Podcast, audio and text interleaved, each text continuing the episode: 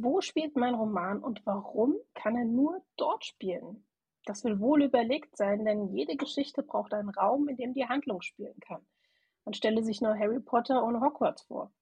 Und daher haben wir uns für heute ähm, dem Handlungsort oder auch Setting gewidmet als Thema für diese Folge. Und damit herzlich willkommen beim Zeilenschläger Podcast, dem Podcast von Autorinnen für Autoren. Heute mit Anke Müller und Caro Streckmann. Hallo. Hallöchen. genau, ja, es ist ein äh, spannendes Thema auf jeden Fall. Handlungsort bzw. Setting ist natürlich für jede Geschichte wichtig. Und ähm, ich finde, es ist ein sehr guter Einstieg, dass ähm, wir gerade als wir uns hier zusammengeschaltet haben, vor der Aufnahme schon direkt über den Ort gesprochen haben, weil bei mir gerade ein anderer Hintergrund ist, weil ich vor kurzem umgezogen bin und das war dann auch direkt irgendwie ein Gesprächsaufhänger. Also daran sieht man schon, ein Handlungsort oder generell Orte äh, sind, sind wichtig. Sind wichtig und sie können neue Geschichten aufmachen und neue Themen hervorbringen. Ne? Genau, genau. Ich weiß nicht, Anke, bei dir ist es doch auch so, dass du recht viel ähm, fantastisch schreibst. Das ist ja dann immer noch mal so ein spezielles Genre, Fantasy, Sci-Fi, was Handlungsorte etc. angeht. Wie ist das denn bei dir? Hast du vor allem viele, ähm, viele fiktive Orte, viele Welten, die du selbst erschaffst oder wie ist das bei dir? Ja, habe ich schon. Also die, ähm, ja, gerade in der Fantasy braucht man schon fiktive Welten. Es sei denn, du schreibst halt äh, Urban Fantasy zum Beispiel. Aber auch da kommt es unter anderem auf das jeweilige Genre an, in dem du schreibst, ähm, welche, welchen Handlungsort du wählst. Also selbst in der Fantasy, äh, die unterliegt da so ein paar äh, Restriktionen, sage ich mal. ja, also dass du halt ähm, Urban Fantasy brauchst du halt Starthandlungsort oder auch Haupthandlungsort halt im Hier und Jetzt mit fantastischen mhm. Elementen. Das ist, das gehört einfach zum Genre dazu. Oder wenn du jetzt ähm, eine Space Opera schreibst, dann mhm. muss dein, dein Handlungsort im Weltall liegen. Ja, das mhm. kann nicht anders sein, ja. Und ähm, selbst beim Krimi, wenn du dich dafür entscheidest, ein Cozy Crime zu schreiben, ist dein Handlungsort entsprechend auch ein bisschen mehr cozy. Mhm. Ähm, Im Sinne von, es gibt nicht ganz so viel Blut und Leichen, wie der Name schon sagt, halt bisschen cozy, bisschen ruhiger. Ja, im Krimi oder Thriller sieht es dagegen schon anders aus. Ne? Ich wollte nur sagen, äh, was ich daran ganz spannend finde, was man da schon merkt, ähm, es ist ja auch immer so ein bisschen ein Unterschied zum einen eben vom Genre abhängig, aber auch es ist ja auch so eine grundsätzliche Frage, habe ich einen Handlungsort, der wirklich fest ist? Du hattest ganz am Anfang im Intro zum Beispiel schon Hogwarts erwähnt. Wir sind bei Harry Potter super viel an diesem Ort Hogwarts. Da gibt es natürlich sehr viele kleinere Orte, aber es ist so dieses eine große Setting. Und dann gibt es natürlich noch andere Handlungsorte in der Geschichte, die auch außerhalb von Hogwarts stattfinden, aber es ist eben dieses das Schloss als das Große. Wir haben ähm, dann beispielsweise, wenn wir bei der Space Opera sind, spielen wir vielleicht viel äh, in einem Raumschiff und haben dann eben auch einen, ich sag mal, kleineren Ort in einem großen Ganzen.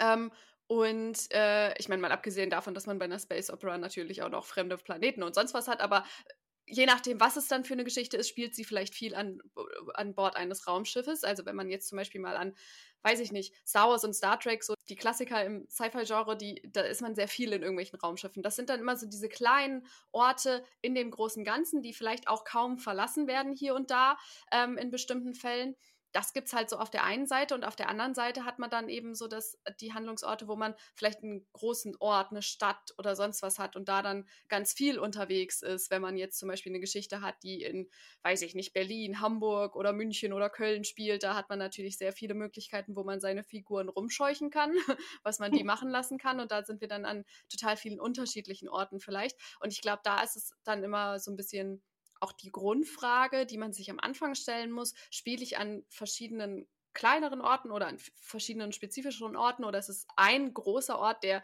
eine Hauptrolle hat, weil dieser Ort dann natürlich nochmal stärker ausgearbeitet werden sollte, wenn da halt so gut wie alles vorkommt, weil da sind wir wieder beim Beispiel Hogwarts, dass es da so viele kleinere Orte innerhalb von Hogwarts gibt und so viele Eigenheiten mit den Treppen, die sich bewegen und die Porträts, die äh, rumlaufen und sprechen und sonst was. Das sind ja auch alles Ergebnisse dessen, dass wir eben so viel Zeit in Hogwarts verbringen, dass dieser Ort im gesamten Jahr einfach ausgeschmückt sein muss. Hm. Ja, ich finde auch immer so ein Handlungsort, der macht was mit den Figuren, die dort eben handeln. Mhm. Ne? Also mit den ganzen Zauberschülern, die Hogwarts auf ihre Welt erkunden, die sind, sind äh, mutig von zu Hause weg, ohne Family. Das macht mm. was mit einem. Ne? Ähm, genauso ist es, ähm, ich habe jetzt gerade so das Beispiel mit Dan Brown und ähm, mm. sein Illuminati die, die Hauptfigur, die dann in Rom äh, unterwegs ist und Rom erkundet, ja, das macht auch was mit der Figur. Die, die verändert sich dann auch und verändert sich durch den Handlungsort teilweise ja. auch. Das finde ich auch super, super spannend. Genau, was wir natürlich auch immer wieder haben, wenn wir ein realistisches Setting haben, also realistisches Setting im Sinne von real existierend, jetzt nicht unbedingt realistische Story, das ist ja eh immer noch mal unabhängig davon, das ist natürlich dann auch, dass ähm, allein sowas wie das Land eine große Bedeutung hat. Es ist so, ja so, dass der Handlungsort im Laufe der Handlung einen Einfluss auf die Figuren haben kann, wie du das jetzt ja gerade schon aufgeführt hast. Andererseits ist es ja auch einfach so, dass der Ort, an, an dem wir leben, an dem wir vielleicht aufgewachsen ist, einfach so dieses ganze, die, die, die, die, die kulturellen Einflüsse, die damit einhergehen, das, was wir da so erleben, allein auch die Frage, sind wir auf dem Land aufgewachsen oder leben wir auf dem Land oder in der Stadt? All das ist ja auch was, was die Person einfach prägt und was wir dann vielleicht auch einfach wissen müssen für unsere Figur, um zu wissen, wer sie ist. Weil es ist natürlich ein großer Unterschied, ob ich eine Geschichte schreibe über eine Person, die äh, im Dorf äh, am Niederrhein in Deutschland aufgewachsen ist oder äh, jemand, der in Tokio aufgewachsen ist. Das ist, mm, ist ja einfach ein kompletter Unterschied schon allein von dem, wie viele Leute die Person um sich rum hatte oder sonst was. Ähm, genau. Ja. ja, da wären wir auch dabei, dass ähm, der, der, Handlungsort den ähm, wunderschönen Charakter auch zeigen kann. Und äh, ganz besonders finde ich das toll, wenn eine Figur an einen Handlungsort geworfen wird, der so überhaupt gar nicht zu ihr passt. Mhm. Also ich habe jetzt so als Beispiel ähm, für, für mich rausgesucht, natürlich blond. Ich glaube, das kenn, mhm. kennen ziemlich viele. Ja. Das ist eine, ähm, ja, eine schickimicki pink Tussi, würde ich jetzt mal so, so, so, so beschreiben, die äh, Jura studieren möchte. Ja. Und die passt halt weder von dem Auftreten noch vom Intellekt eigentlich wirklich in, in ihre Umgebung, in der sie dann spielt. Ähm, aber sie rockt einfach das Ding und das finde ich mhm. total mhm. klasse. Also sowas ähm, finde ich dann auch mal ähm, toll und total spannend, da sowas zu lesen. Auf jeden Fall. Und äh, es ist ja dieses, wie die Figur reinpasst in den Ort, aber auch so eine grundsätzliche Frage, ob die Figur diesen Ort überhaupt kennt. Ist das eben der Ort, in dem sie schon ewig zu Hause ist, in dem sie vielleicht aufgewachsen ist, oder kommt sie aus welchen Gründen auch immer in einen fremden Ort ähm, und, und muss sich da neu zurechtfinden? Also ich meine, da ist ja zum Beispiel sowas wie ähm, Urban Fantasy oder halt noch spezifischer Portal Fantasy so ein super Beispiel dafür, dass man auf einmal in einer Fantasy-Welt landet und gar nicht weiß, was los ist. Aber das gibt es ja auch im Kleineren, dass man eine Geschichte hat, wo jemand aus irgendeinem Grund ähm, an einen anderen Ort zieht oder ziehen muss, vielleicht auch gar nicht mal freiwillig, wer weiß, und äh, sich da dann zurechtfinden muss. Das ist ja dann auch schon eine ganz andere Interaktion mit so einem Ort, wenn man eben weiß, was das alles ist und, und, und den Ort kennt oder wenn es was total Fremdes und Neues ist und man vielleicht auch gar nicht ähm, vielleicht nicht mal weiß, wie man da hingekommen ist. Ja, ja, genau. Ob man halt freiwillig wirklich dorthin geht oder quasi hin gezwungen oder geschubst mhm. wurde. Ne? Das sind auch nochmal zwei unterschiedliche Ausgangslagen, um, ähm, um Orte zu erkunden.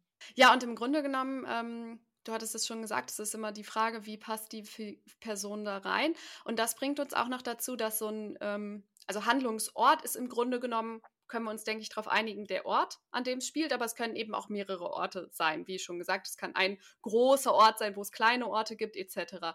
Ähm, es kann aber natürlich auch nur ein Ort sein in der ganzen Handlung, äh, dass das Ganze eher so Kammerspielartig ist. Das gibt es natürlich auch.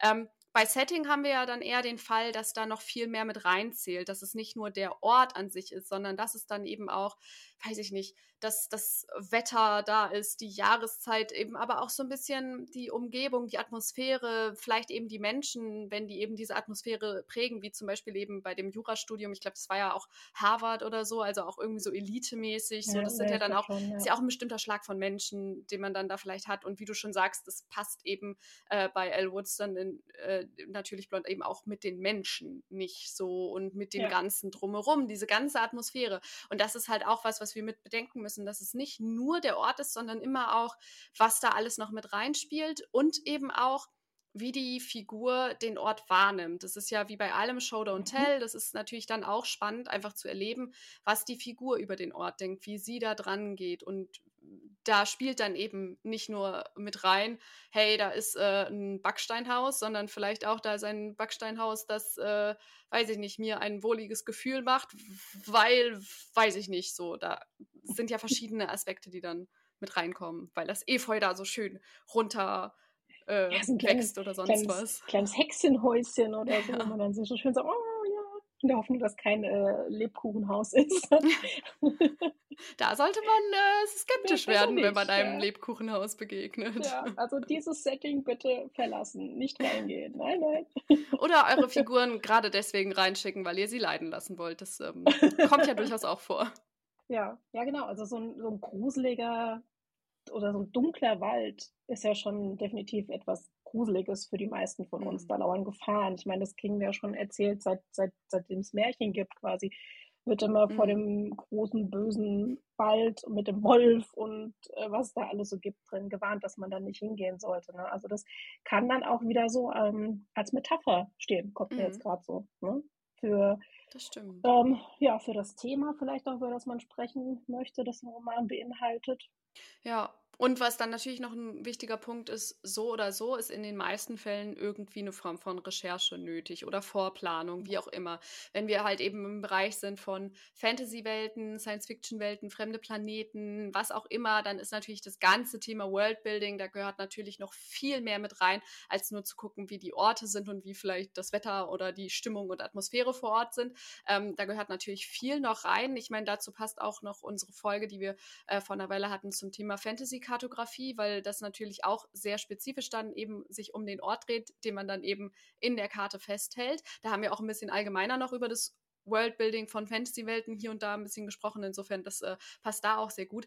Ähm, aber auch bei realistischen Orten geht es natürlich darum, dass man guckt, wie spezifisch man die beschreibt, wie realistisch wie, wie genau man die vielleicht auch beschreibt, ähm, ob man jetzt, wenn man es in einer zum Beispiel eben in einer deutschen Großstadt spielen lässt, dann äh, präzise darauf achtet, dass man nur an Orten, an Straßen und an, weiß ich nicht, Restaurants oder sonst was ist äh, mit seinen Figuren, die es auch wirklich gibt. Oder ob man sagt, nee, ich mache es ganz anders, ich erfinde einfach irgendwie ein kleines Städtchen irgendwo ähm, komplett frei für mich, weil ich mich da nicht binden möchte an real existierende Dinge und Gegebenheiten. Das sind natürlich auch die Möglichkeiten, die man hat, wenn man da sehr frei einfach rangeht, dann äh, muss man natürlich vielleicht weniger recherchieren, aber auch da ist natürlich so, das Grundsätzliche weiß man natürlich auch, eine Stadt ist immer eine Stadt, da ist es dann auch vielleicht egal, wo die Stadt oder das Dorf oder was auch immer genau ist. Ähm, aber wenn ich da eben spezifischer dran gehen will und real existierende Orte nehme, lohnt es sich auf jeden Fall schon da zu recherchieren, würde ich sagen. Ja, absolut. Und vor allen Dingen, also wenn man die Chance hat, diese Orte wirklich live zu besuchen, kann man sich auch super inspirieren lassen. Ich meine, diese Wirkung auf sich nehmen, die so dieser, so eine Kathedrale oder so, oder so hat, die man ähm, für den Roman nutzen will. Vielleicht gibt es auch irgendwo so, ein, so eine kleine Treppe oder Türchen, die, ähm, die nicht auf den, wenn man zum Beispiel über YouTube ähm, recherchieren möchte und sich Videos dann anguckt mhm. und die dort nicht abgebildet ist zum Beispiel. Das ähm, öffnet dann im wahrsten Sinne des Wortes neue Türen. Ja, um noch so ein bisschen ähm, mehr Spielraum zu haben und einfach mehr Ideen, Fluchtmöglichkeiten, wenn man jetzt einen Krimi schreibt, äh, zu finden. Oder wie jemand reinkommen kann, sich reinschleichen kann. Ja, also ich bin auch immer ein Freund davon, wenn es irgendwie geht, sich persönlich die Orte anzugucken. Ja. ja.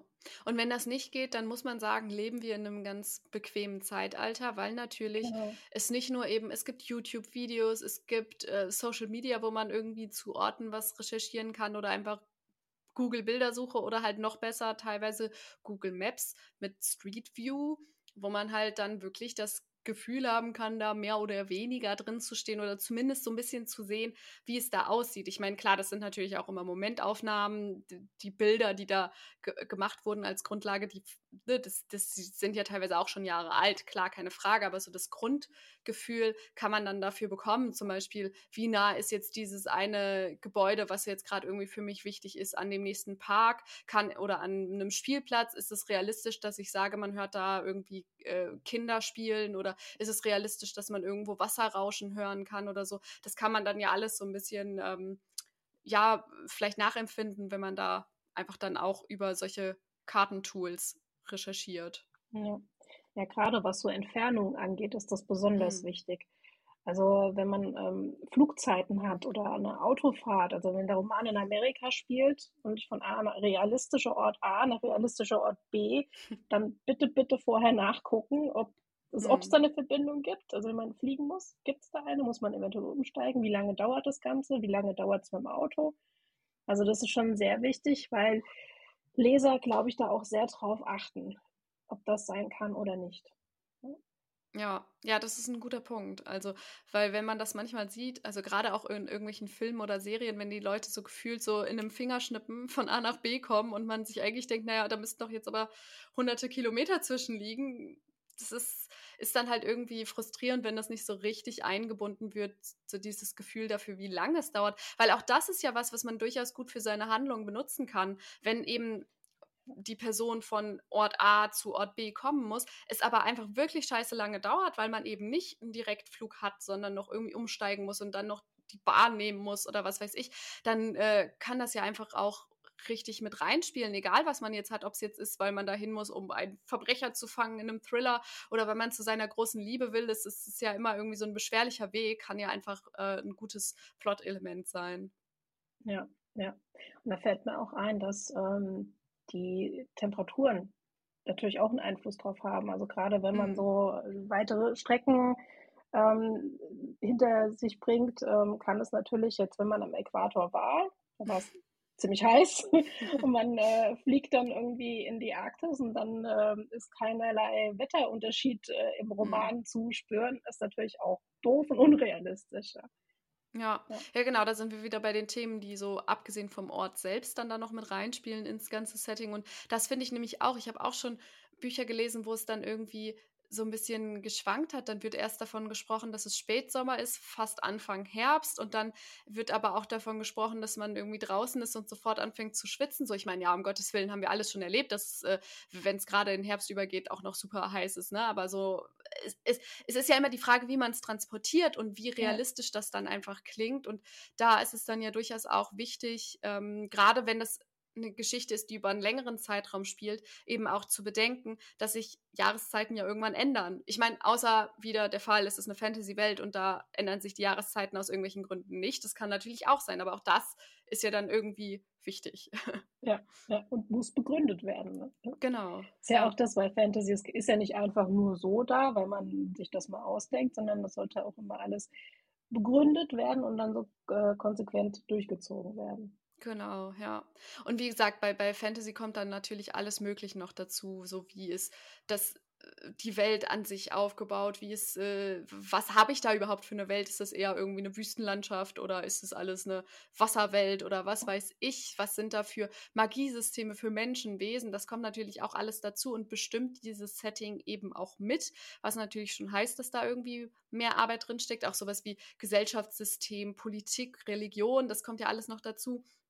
Ähm, aber auf der anderen Seite ist es halt auch wichtig, das ist bei einem real existierenden Setting teilweise schon vorgegeben, heißt aber nicht, dass die Dinge ja nicht relevant sind. Also auch wenn genau. ich ähm, meinen Roman in der realen Welt spielen lasse, ist es ja durchaus wichtig. Was sind da für Menschen? Was ist da vielleicht gerade so? Wie ist die Gesellschaft an einem Ort so? Was ist da vielleicht, wie, ne, wie groß ist Religion da ein Thema? Was weiß ich, das kommt ja auch immer auf die Geschichte an, die erzählt wird. Aber auch alle solche äh, Elemente, daran kann man sich ja auch bedienen. Und vielleicht bestimmen die auch schon ein bisschen mit, wo meine Handlung überhaupt spielen kann und wo nicht, je nachdem, was ich eben wichtig finde. Also im historischen Roman kommt es halt ähm, darauf an, in welchem Zeitalter der mhm. Roman auch spielt, ähm, weil da unterschiedlichste Einflüsse auch sind. Gerade so, wenn man an die Seefahrernationen denkt, so Portugal, England und äh, Spanien, die Kontinente erobert haben und ähm, Ureinwohner versklavt haben, ähm, ja, das macht natürlich auch noch was mit den Menschen, die dann halt als äh, zum Beispiel als Schiffsjunge auf dem Schiff mit dabei waren und sowas gesehen haben. Mhm. Und ähm, genau, es ist natürlich dann auch immer die Frage, wie führe ich meinen Handlungsort ein in die Geschichte, wie viel beschreibe ich, wie bringe ich meinen Ort den Leserinnen und Lesern näher. Und da ist es, glaube ich, auch sehr schwer, da irgendwie was pauschal zu sagen, aber auch immer wichtig zu gucken, was habe ich für ein Genre, was habe ich für eine Geschichte und welche Rolle spielt der Handlungsort auch in der Geschichte. Um nochmal eben auf das Beispiel zurückzukommen, Harry Potter, Hogwarts, ist natürlich einfach, weil magische Welt, die er damit betritt, auch wenn es natürlich noch in England ist, aber es ist ja trotzdem, beziehungsweise Schottland, Entschuldigung. Schottland, ähm, aber es ist ja trotzdem, also es ist in Großbritannien. ähm, in, ähm, es ist real, ein real existierender Ort, in, der in unserer Welt existiert, aber es ist ja trotzdem ein magischer Ort. Da ist es natürlich klar, dass das überhaupt so als Eintritt in die magische Welt natürlich intensiv dann auch beschrieben werden muss. Und in anderen Geschichten ist es vielleicht egal, ich muss jetzt nicht jede Ecke ähm, um die mein Protagonist läuft, detailliert beschreiben, wenn er durch die Stadt läuft und jeden Bäcker und jeden Friseur erwähnen, der, an dem er vorbeikommt, außer es ist relevant für die Handlung. Da ist dann halt wieder der Punkt, es ist alles immer irgendwie die Frage, was brauche ich, um die Geschichte zu erzählen. Da gilt dieser schöne alte Spruch, so man sollte denke ich, so viel wie nötig beschreiben, aber so wenig wie möglich. Also es ist wichtig, die alles zu transportieren, was einfach sachlich wichtig ist. Also wenn es wichtig ist, dass da irgendwo ein bestimmter Bäcker ist, dann ist es wichtig, dass ich den irgendwann erwähne. Ähm, und auch einfach, um diese Atmosphäre zu vermitteln. Ähm, und gleichzeitig sollte man den Text natürlich nicht mit Details überlasten ähm, und jetzt alles äh, in, in, bis ins kleinste bisschen irgendwie beschreiben, was man, was der Protagonist jeden Tag auf seiner Route zur Arbeit sieht, zum Beispiel. ja, das finde ich ein wundervoll ähm, Schlusszusammenfassung. Perfekt. Vielen Dank dafür, Caro. Ja, sehr gerne. Ich habe mir Mühe gegeben. Sehr gut. Gibt eins mit Sternchen. Yes! ja, und äh, ja, wenn es sonst nichts mehr zu sagen gibt, dann sage ich, wir sehen, schreiben und hören uns. Vielen Dank. Tschüssi. Tschüss.